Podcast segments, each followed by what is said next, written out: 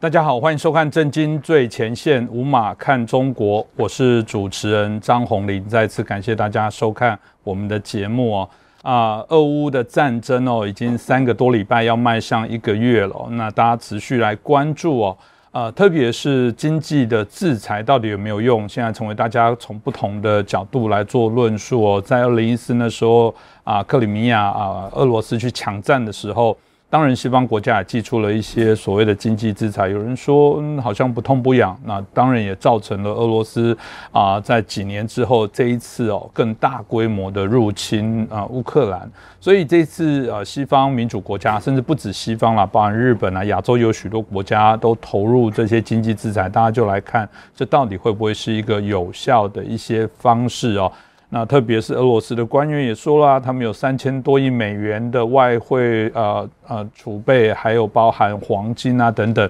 啊都被这个冻结住了。当然对他们来说还是有些影响。不过普京说我们不怕，我们还是会战胜西方这些邪恶的做法。甚至哦，大家会以为说只有西方作为制裁，俄罗斯也寄出了将近两百多项啊，什么铁路啦、医疗科技啊、农业等等的这些。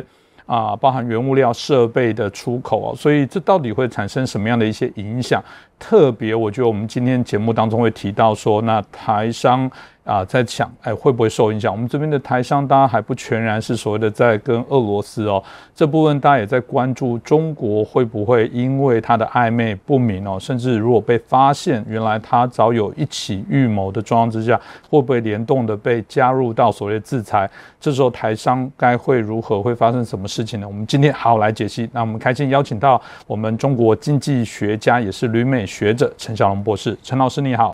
你好。主持人好，观众朋友们大家好。是陈老师，我想我们一开始就谈到了这个这一次的制裁，当然我想啊，也引起了许多的一些关注哦。呃，从刚刚所说的，原来大家以为说，是不是不痛不痒的制裁？没想这次的制裁的确是前所未有，做了许多，甚至过往我们在节目当中谈到的这些核弹级的经济制裁，许多的民间的企业因为被这个一一点名哦，他们也陆续撤出俄罗斯，当然俄罗斯也做一些反制啊，包含可能把他们的资产冻结、收归国有等等，两方就不断在做这些激烈的这些拉拔跟抗争哦。那当然，大家就会谈到说，嗯，那如果是这样子持续不断在进行的状况之下，真的普京就这样子坐以待毙吗？他会做哪些的一些反击？特别是啊，前几啊前阵子我们看到他还召开一个哇数十万人的这些大会，看起来这个还非常的意气风发的，认为说绝对啊，这俄罗斯可以克服这些状况，真的吗？普京还有一些反制的方法吗？我们请教一下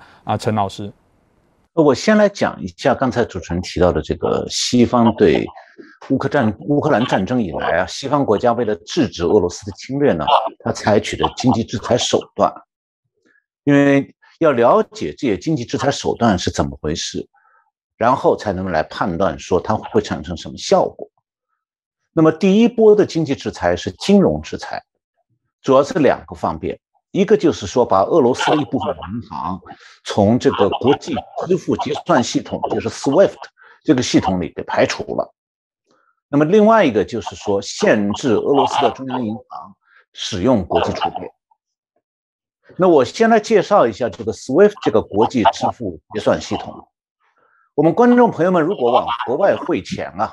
你就会知道，说你的付款银行会要求你提供对方收款银行的一个叫做 SWIFT 代码，SWIFT code，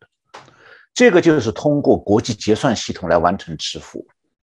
实际上是双方的银行啊，把汇款记入国际结算系统，然后呢，按照彼此之间每天的往来，最后是结算出双方银行一种净的支出数。我举一个例子哈。比方讲，台湾有家银行向美国一家银行一天一共汇出去六笔款项，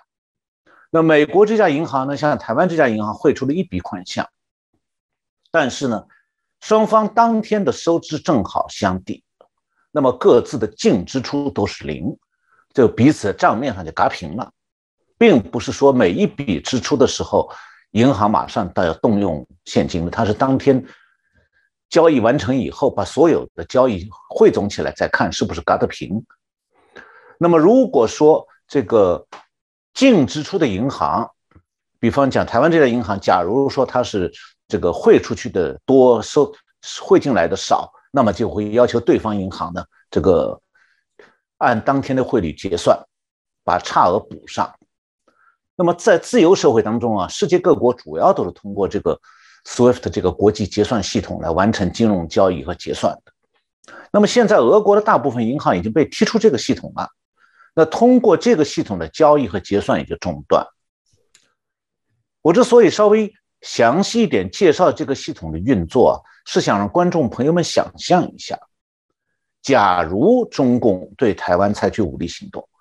那么西方也采取这样的金融制裁措施，那会发生什么结果？那么今天我们可以通过俄罗斯被金融制裁以后发生的实况，我们来看一下。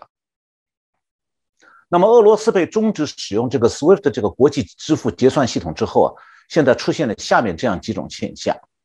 那首先就是说，俄罗斯的银行当中，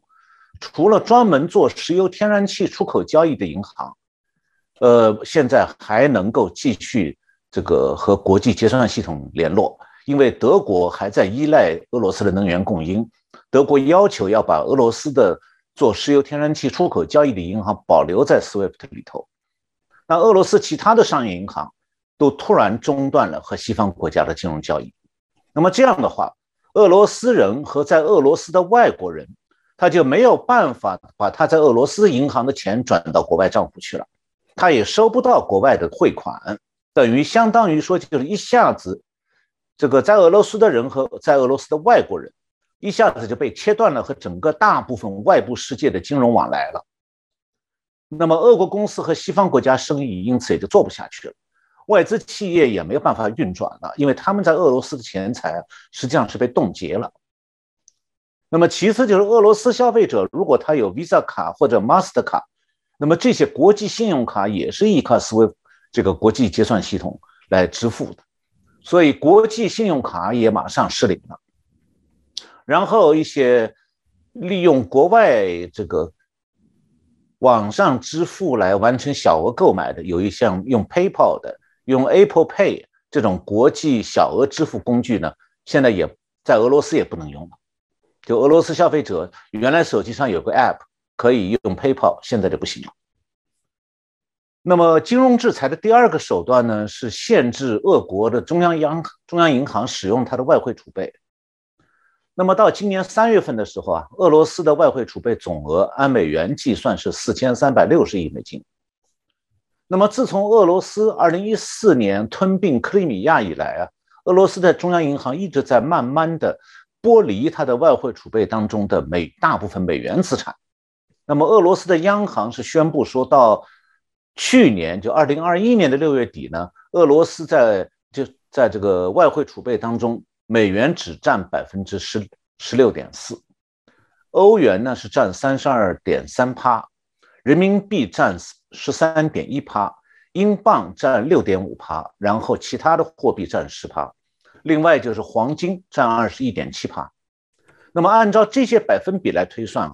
俄罗斯现在的外汇储备当中，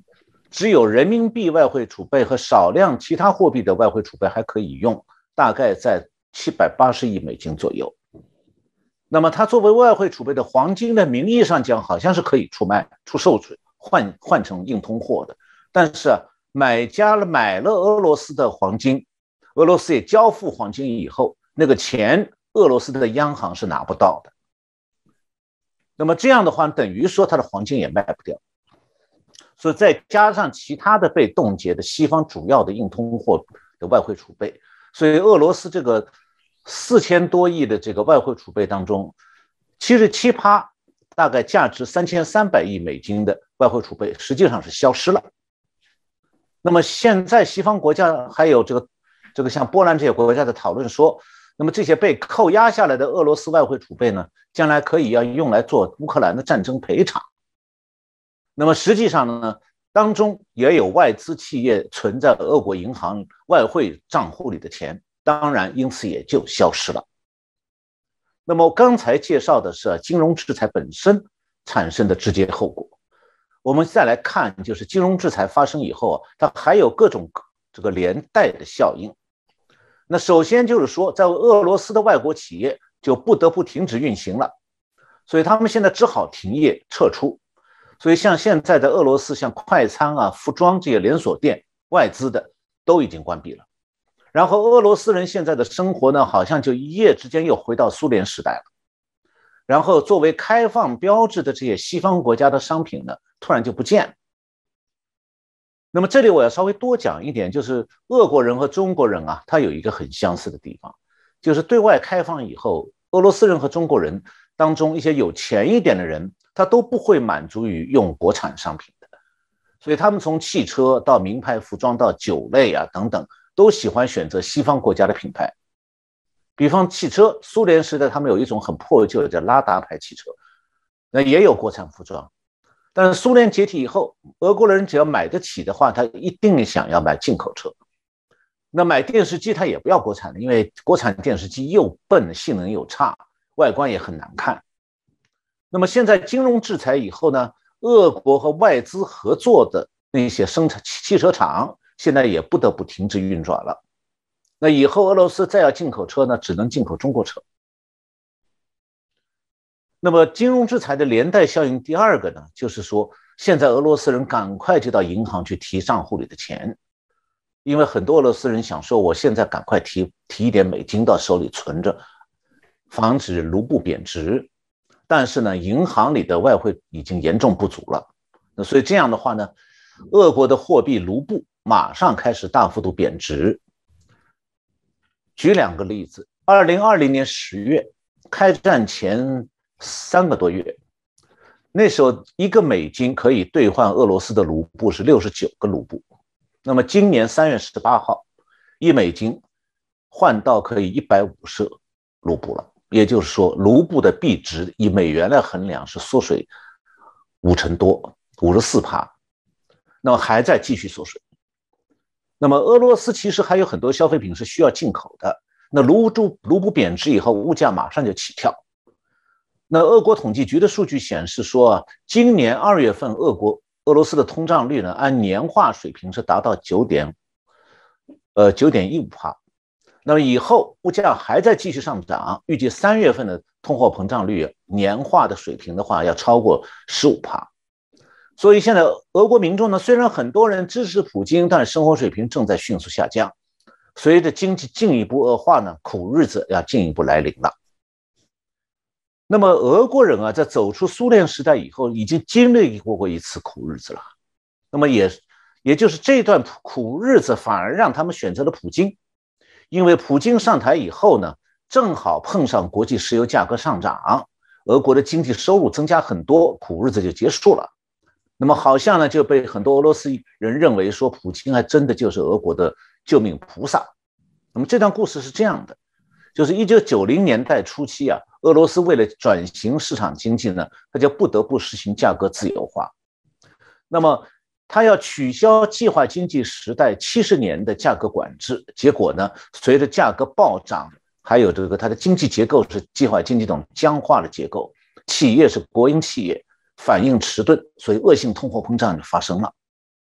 那么，一九九零年代就在那段时间，我正好两次去俄罗斯调查企业私有化。然后我发现很有趣现象，在圣彼得堡和莫斯科的大街上，银行比商店多，而且银行门口都穿着，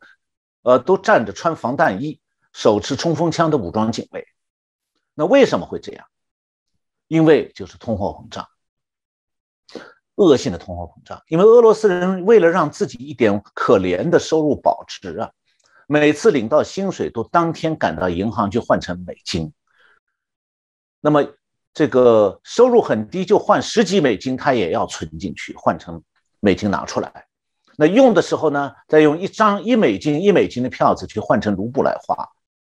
这样的话，就造成银行的网点超多。那么银行门口都站着武装警卫呢，是因为克格勃变成黑道，到处都是黑道横行，背后有克格勃在后头支持。所以如果没有银行警，这个派武装警卫的话，银行早就被黑社会抢光了。那么当时俄罗斯人的收入低到什么程度？这个一个教师或者俄罗斯科学院的助理研究员月薪是十二美金而已。那么十二美金在当时的俄罗斯物价下是什么状态呢？买两盒进口的鸡腿。当时俄罗斯还不敢吃那个乌克兰的猪肉，因为猪肉主要是乌克兰这边生产的。但是呢，乌克兰有那个切尔诺贝利核电站事故之后啊，核辐射没有消除，所以俄罗斯是北方的人都像莫斯科、圣彼得堡的人都担心说，南边运过来的猪肉搞不好是辐射猪肉，不敢吃。那么俄罗斯自己呢又没办法养鸡，因为他们天太冷，鸡没长大就不行了，所以呢，他们只能吃进口的鸡肉。但是我刚才提到了进口的鸡肉，两盒鸡腿就是十二美金，在俄罗斯当时的价格，所以进口鸡肉贵到吃不起的。我当时是为了了解俄罗斯的民情，我就特地住在俄罗斯人家里头，所以和他们一起体验过的他们那种苦日子。那怎么苦法呢？吃饭就是黑面包两片，抹上一层厚厚的奶油，喝一杯茶就没了。蔬菜是买不起的，那如果需要维生素呢，就靠喝茶。那么还有一个办法就是自己到树林里去采浆果，回来然后磨碎了，加上糖做成果酱，那放在面包片上算是美味了。我举这个例子也是想说明啊，俄罗斯人是能吃苦的。但是更值得思考的是，过了苦日子的时候，他们在怀念苏联时代的生活。所以俄罗斯人会用选票把民主化倒退，回到了专制的普京年代。中国人喜欢讲说啊，俄罗斯民族是一个战斗民族。其实这个战斗民族常常把国家的宿命寄托在独裁者身上，因此就牺牲到民众自己的未来。但是。就算他们明白这一点，他们也不改，这就是价值观问题。那么回过头来，我再讲金融制裁的第三个连带效应。第三个连带效应就是说，外资现在在俄罗斯被迫自我牺牲全部在俄罗斯的资产，因为经济制裁以后啊，在俄罗斯经营的外企马上就遭殃了，逃都来不及逃了。那么这种情况下呢，俄罗斯也不可能从西方国家借到贷款。那么从三月十号开始，俄罗斯作为对西方经济制裁的报复，宣布准备接管所有的外资企业。那我前面讲过了，俄罗斯和西方的金融交易已经被切断了，所以在俄罗斯的外资企业都没有办法再运转下去。但是呢，他们留在俄罗斯的资产现在要被俄罗斯接收了。现在呢，这个西方报道这些新闻的时候，往往是举麦当劳。可口可乐、百事可乐这些企业的例子，其实啊，这样的服务性的这个饮饮食企业，他们的不动产价值有限的。那么，日本经济新闻啊，介绍了几个在俄罗斯的大型外企的例子。一个是美国有一个机械行业大型建筑机械企业，叫做 Caterpillar。这家公司三月九号宣布，在俄罗斯的工厂停产。那么这家公司什么时候进入俄罗斯呢？非常早，一九七三年他就进入俄罗斯经营了。他在俄罗斯有五个工城市里建了大型的工厂，在生产建筑机械，卖在俄罗斯。全俄罗斯有一百八十家他的营销店。现在这家公司过去五十年来建立的在俄罗斯的生产和销售，整个网络连带企业设备资产全部泡汤，没了。那么另外一个例子，就是世界的第三、第四大汽车企业，欧洲的叫做 Stellantis，呃，Stellantis 这家公司是个欧洲的企业，三月十号也停止在俄罗斯的汽车进出口业务。它这家公司是和日本的这个米兹必喜，就三菱汽车在俄罗斯西部的卡卢嘎建有了一个大的合资工厂，专门生产箱型货车，还出口到欧洲的。现在这个企业。也被没收了。再一个例子，就是在俄罗斯拥有八百多家连锁店的美国那个 Burger King，就是汉堡王，他也是三月十号宣布停止向这些俄罗斯连锁店供应原料，也不提供营销支援，所以他多年在俄罗斯的生意就这样子一风吹了。还有像日本的优衣库，这个卖服装的，他在俄罗斯有五十多家分店。三月十号全部停业，他已有的存货只好放弃不要了。那么同时，俄罗斯三月二号就宣布对外资实行资本管制，不许外资出售在俄罗斯的资产。那么，同时呢，外资在俄罗斯已经持有的几十亿美元的俄国债券也被扣押了，因为不许卖。所以等于说，外资企业在金融制裁生效的一夜间，他们在俄罗斯就变成赤手空拳，什么也没有了。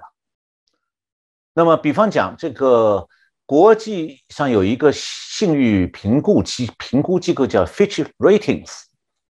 他在俄国管着十一个投资基金，价值是四十四亿欧元，这四十四亿没有了。那么还有就是西方的好几家飞机租赁公司啊，给俄国各家民航公司，就是民俄国的民航公司从西方公司这里租这个民航飞机，那么这些飞机的总数大概在五百多架，价值是几百亿美金，甚至快上千亿。这上千亿美金的飞机，现在也被俄国没收了。换句话讲，这些租赁公司基本上就破产了。那么，西方的经济制裁呢，当然会遭到俄国的反制。上面讲的这些没收外企资产的举动，其实是应该完全可以预料到的。实际上，对全球经济来讲的话，乌克兰战争带来的对全球各种商品的市场，还有经济全球化的冲击啊。是上个世纪七十年代以经济全球化为代表这种全球化经济结构一个非常重大的冲击。是，我想小龙老师刚刚所提到的部分，也是一开始有人会说杀敌一千自损八百啊，这种经济制裁啊，最终的结果当然都会是啊百姓受害。不过这个也是一个为难哦，因为当你不发动热战的状况之下，能透过一个这样的一些方法，能啊针对这些。啊，霸权的国家，这种所谓的入侵、发起战争的国家，实施一些制裁，这也是一个值得去关注的点。显然，除了我们最近制裁以外哦，这些金融的手段啊等等，然后我可以撤出啊，把这些存货都丢了，就被你收归国有就算了。但就这么简单吗？这种我们过往全球化过程当中产生的全球供应链的这些问题，到底会产生什么样的一些变化？是不是？请老师也可以帮我们分析一下。呃，我想把这个问题要拉大一点来看，嗯，就不仅仅是看供应链本身，还要看背后的政治背景。以前我们在节目里讲过，说以前中美美苏冷战不是中美啊，美苏冷战的时代，美苏双方没有在欧洲打过热战，然后苏联解体了，美苏冷战结束了，全全世界好像都认为说这个岁月静好的经济发展啊，从此就成定局了。那么，经济全球化就是在这样的国际政治背景之下，逐步完成了全球布局的。那台湾呢，也是台企大规模登陆，这个局面也形成了。但是啊，美苏冷战虽然结束了，这个世界现从那时候到现在，从美苏冷战结束到现在，发生了两个以前整个世界都没有预料到的重大变化。一个重大变化就是呢。西欧国家的和平主义盛行，丧失了对红色霸权重新威胁世界的警惕。那么，德国和法国呢，又滋生了想通过欧盟掌控整个欧洲，要造就一个全球最大的统一经济体这么一个野心。这样的话，这个野心也构成了对俄罗斯的潜在威胁。那么，这个节目，呃，这个问题我们在三月二十二号的节目里讲过的。那么，另外一个重大的全球没有遇到、预见到的变化，就是说，西方国家呢无视自己社会当中啊政治正确派那些极左派政纲对社会的破坏性作用，比方讲强制推行绿色能源，还有美国的拜登当局呢对黑人刑事犯罪的合法化，还有强行在学校里灌输所谓的批判性种族理论，再就是对这个 LGBT 再加个 Q。就双性人，还有变性教育的实施等等，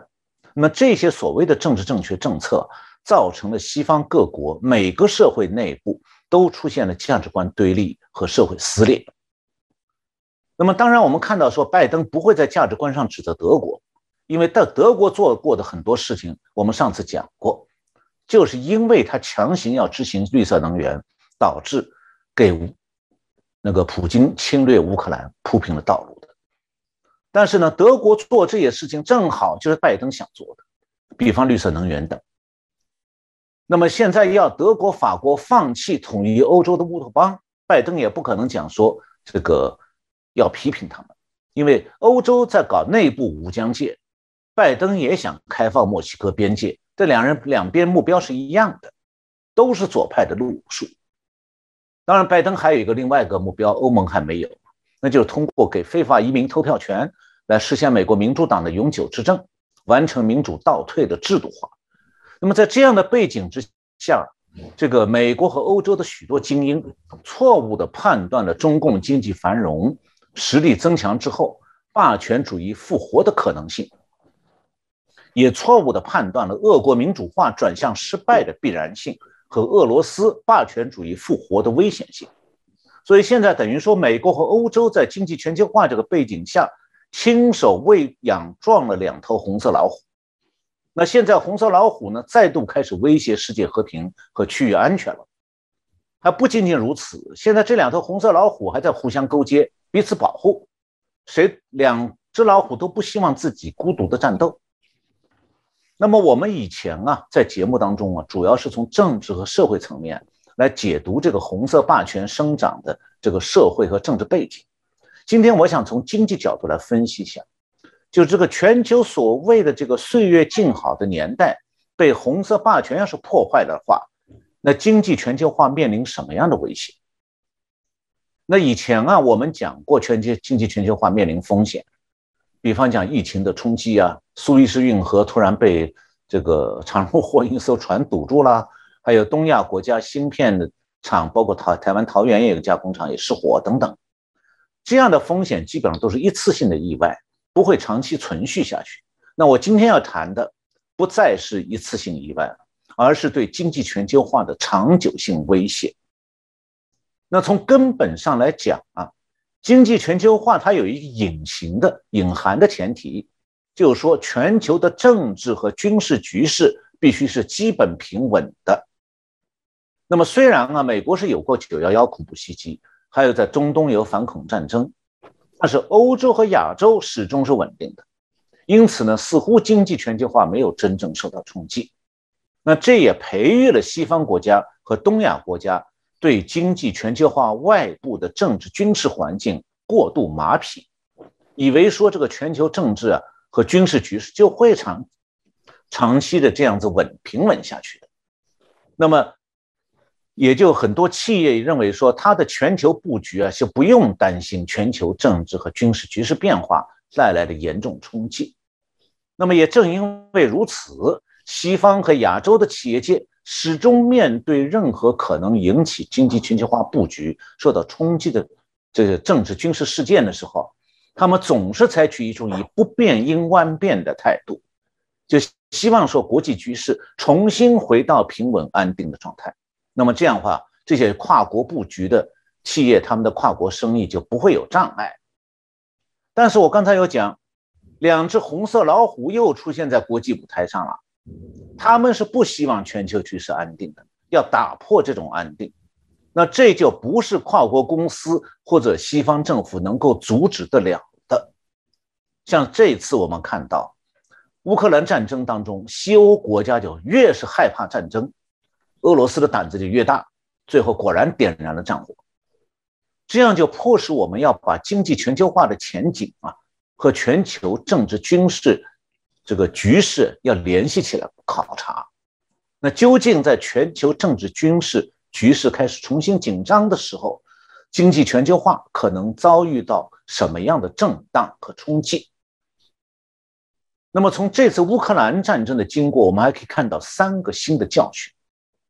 第一个就是说，经济上的需要可能绑架政治决策，典型的例子就是德国。他是从单纯的经济成本考量，说要把能源供应确定在依靠俄罗斯的善意，还有就是经俄罗斯这个俄罗斯经济上需要出口天然气，所以德国的判断是说，我们越是亲近俄国，俄国就会对西欧越友善，这样的话就比较少不会发生冲突，就不大会有战争，所以德国决定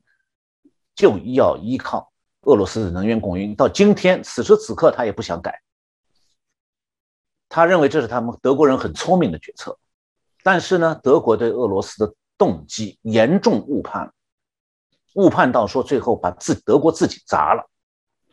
那么最后，德国这种用经济需要来绑架国际政治决策的策略呢，这种战略呢，实际上是被普京充分利用来发动乌克兰战争，以至于乌克兰战争打到今天，德国还是不敢和俄罗斯翻脸，因为它的能源供应已经被自己绑定在俄罗斯身上，所以整个欧洲现在因为这种依赖俄罗斯能源的情况，吃亏越来越大。那么，要将来为了部分的改换能源供应的来源，德国和西欧国家要不得不付出高昂的经济代价，要重新去建设来自北美的液化气进口设施，这就要由此带来的是欧洲严重的通货膨胀，会动摇欧洲的经济前景。这个情况可能最终导致富裕的欧洲从此结束了，会变成贫困的欧洲。那么第二个教训就是，对侵略乌克兰的俄罗斯实行经济制裁之后啊，同时也就动摇了经济全球化的一部分布局。比方我前面提到的，美国和日本的一些企业在俄罗斯的投资全部泡汤，血本无归。那问题还不只是这一点点哈。那接下来跨国公司就必须要深刻的检讨啊。那今究竟今后全球政治军事格局还会有哪些变化？到底哪里才是投资经营的安全区域啊？那俄罗斯周边国家是不是将来也有未来有风险？那是不是已经在俄罗斯周边国家的投资也要调整呢？今后是不是还要扩大到欧洲去投资？这些都成了问题了。那么跨国公司投资呢，主要是两个目标：一个是就地建厂去占领当地市场，一个是到成本低的国家建厂出口回销。那这两个目标都是有前提的，那就是全球秩序稳定不变，岁月静好。你钱投下去，你就可以安心的计算利润回报，还有回收投资的周期了。但是乌克兰战争和中共的对台湾的威胁都表明，红色老虎又开始张牙舞爪了。全球秩序稳定不变这个假设的前提，至少在欧洲和东亚已经不存在了。那这种局面下，跨国投资要计算的就不是什么单纯的利润回报或者回收投资了，你还要算什么呢？要算像现在已经在俄国被已经投资那些外企，你投资会被全部没收掉，不要谈回报和利润了，变成肉包子打狗，可能连本带利全部亏光的，这可能性是存在的。还有就是你这个企业到底能承受多大的损失？你如果投资的地区正好都被红色老虎威胁，然后投资收不回来了，那企业要倒啊。那如果企业比较小，又集中投资在红色老虎那里，那投资被没收的话，企业就一蹶不振了。那么，乌克兰战争给经济全球化的第三个教训是说，不管是经济制裁带来的全球效应，还是经济全球化布局受到局势变化。而承受供应链的供应链的压力，结果呢都是供应链中断或者货源不足，由此会带来全球的通货膨胀。那么这种通货膨胀又让跨国公司要不得不重新衡量，说它很多条供应链的成本在上升，市场的承受力又在变化，通货膨胀会会降低购买力的。像现在国际市粮食市场已经开始重新评估说。俄罗斯和乌克兰这两个粮食出口大国，他们的粮食出口减少甚至中断，那现在已经开始对全世界各国的通货膨胀，甚至威胁到这个一部分国家粮食供应，已经产生冲击了。路透社最近有报道说，世界银行在一个最新的全球贸易观察的报告里面提到说，冈比亚就非洲的，还有 Lebanon 在中东的。摩多瓦就在乌克兰边上，还有吉布提、利比亚、突尼斯和巴基斯坦这几个中东国家，他们受乌克兰小麦出口中断影响最大，因为乌克兰小麦占这几个国家小麦进口量的四成以上。那么这些小麦进口国很快就会要转向别的地方去找找其他的小麦供应国，但短期内小麦会短缺，面粉会没有。那么西方对俄罗斯实施制裁呢，并没有针对俄罗斯的粮食出口，但是俄罗斯自己对欧洲和亚洲大部分国家实施了小麦和谷物的出口限制，所以粮食供应全球的粮食供应形势在进一步恶化。那么世界银行的数据来显示说，二零一八年的时候，俄罗斯是全球最大的小麦出口国。乌克兰是全球第五大小麦出口国，这两个国家加起来出口的小麦占世界小麦市场的出口总量的四分之一。所以，世界银行的报告认为说，小麦市场的价格上涨要影响到全球中等收入的很多国家。这个联合国的粮农组织二月份的有一个谷物价格指数，它显示呢，今年二月比去年同期，全球谷物价格已经上涨了十十五帕了。那么小麦的期货价格飙升了六十帕，所以可以预期，今年下半年全球的谷物、面粉都会大幅度涨价。所以世界银行认为说，乌克兰战争造成的这个谷物的中断，可能对全球今年的经济复苏会构成巨大的挑战。是哦，谢谢这个小红老师哦，针对这部分的一些说明哦，大概也可以让我们刚刚谈到从更高的一个角度来说，整个经济的一些。啊，是啊，全球化经济的过程当中，当然会产生许多的一些变化。当然，这变化是短暂的，或者会结构性的来做改变的，值得来观察。以前我们总说政治归政治，经济归经济，文化归文化，体育归体育，大家不要混为一谈。但显然，现在大家会发现有一些非常南辕北辙的政治价值哦。你跟他做经济、文化、体育啊这些相关的交流，最终他可能还是会侵蚀你最基本的态度。跟价值哦，所以有人就担心未来如果这些制裁会转向中国之后，中国会如何自处？而不要忘了，台湾有许多的台商在中国经商，中国的这些台商到底要如何来避险？小老师，你有什么样的一些建议吗？其实我今天讲的这个制裁俄罗斯的结果和走向啊，从内容来看的话，有新的观众可能听得出来。我讲的内容其实都是对台商的启发。嗯，就中共对台湾的威胁一直不放松，那台湾需要关心的就是两个方面，一个就是在中国有投资的大批台商，你就都不得不重新估算自己投资的安全性，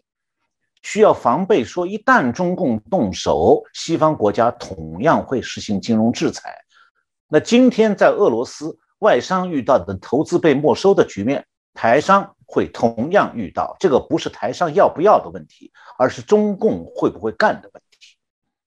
那台商可能以为说啊，我和地方官员关系不错的，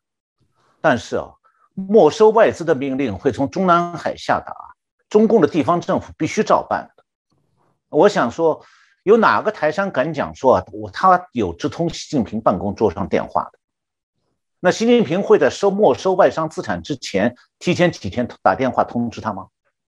那就算提前几天得到通知，那个台商工厂的和货物能够及时卖掉，换成现金转移到境外吗？这种可能性几几乎是不存在的。所以呀，只有在中共突然袭击之前处分外企的资产，才不至于将来可能血本无归。那么，对那些在中国以销售为主的台商来讲，及早处分企业资产，现在还来得及。你拖得越久，越是被眼前的利润所迷诱惑，又在盘算说：“哎呀，我要怎么样全身而退？”我觉得那就比赌场上赢钱的几率还要低了。赌场上你还可以算牌，那你要和中南海对赌，基本上台商是没有赢的可能的。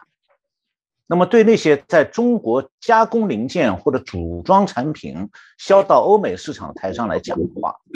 那欧美公司也到时候也不会因为他们的政府要实行金融制裁，事先得到消息，提前三个星期通知他的中国在中国的台商。真的，如果说局势紧张的风气风声一传出来，这些欧美的这个就台商外销这个下游的欧美公司。他只会加紧的催订单。那么，一旦是欧美公司确认说台商已经没办法再接单了，他会毫不客气的撤销订单。那么，如果说那些不肯从中国转移生产线的台商，一旦遇到像这次乌克兰战争这种局面，中共对台湾动手的话，那他们就欲哭无泪了。那个时候，中国的民众会同情台商的处境吗？很可能多数人不会。我注意到他们有有人在讲，说大陆的人说台商是要利用完中国的劳动力资源，然后要转移，所以呢，中共要是没收台湾的台商的企业，中国很多人是会赞成。我们过去讲台商的处境呢，主要还是从两岸关系讲的，所以很多台商会讲没关系啦，我在中国经营还是很顺的，他们中共还是需要利用我们台商出口嘛，所以不会打台湾啦。或者极端一点的台商会讲，哎，没关系啦，中共打台湾，我和中共合作嘛，我生意就保住了，安啦。那现在有了乌克兰战争之后，你又看到国际经济制裁的案例，也看到了俄罗斯的反应。那么西方对侵略者的制裁不会区分这个外企在红色大国所采取采取的政治立场，它是一刀砍下去啊。所以，所有的外企在红色大国，它的对外金融交易通通被切断。那么，红色大国没收外企的时候，它也同样不会区分这个外企在红色大国的政治立场。所以我相信那些被普京没收的外资企外资企业，他们在俄罗斯肯定和台商一样啊，也和地方政府有勾结啊，平时也得到俄罗斯地方政府的保护啊，钱也送的不少的。他们在俄罗斯也从来不会讲普京一句坏话的，但是。普京下达没收外企命令的时候，还是一刀切下去啊，所有外企都跑不掉。所以外企老板到这个时候，除了乖乖的交出企业，眼看着银行资产被冻结，没有任何别的选择，也根本就没有讨价还价的余地。所以有俄罗斯这个外企现状的这个例子摆在这里呀，中共他也会有样学样。那么台商也就要从俄罗斯外企的宿命里看到自己的危险。俄罗斯外企的宿命不是短暂的哦，没收了不会还回来的啊，没收了就永远永久性的，这就不是。所以台商要看到这今后他们的命运，他们的宿命，不是台商和地方政府之间的关系问题，而是红色大国的克里姆林宫和中南海在和西方世界对抗的问题。那么在这种对抗当中，外企是明显的待宰羔羊啊。当然了，如果因为中共发动侵略，西方制裁中共的时候，他这个会比制裁俄罗斯要考虑的更多一点，因为中共和这个国际金融界彼此的债务牵扯面会很大。但这方面的考量与台商的命运没关系。中西方要是制裁中共，用经济制裁中共。它的目的是为了要击败中共，那么怎么样有利于击败中共就怎么样来。这就好比说双方在交战，有一个商人还在那里跟双方讲，说你们打仗是小心点啊，这个这个我家里还有一些古董家具，哎，拜托不要弄坏好不好？开炮的时候你们炮能不能绕过我们家，不要打我们家？要真要这么想就很可笑。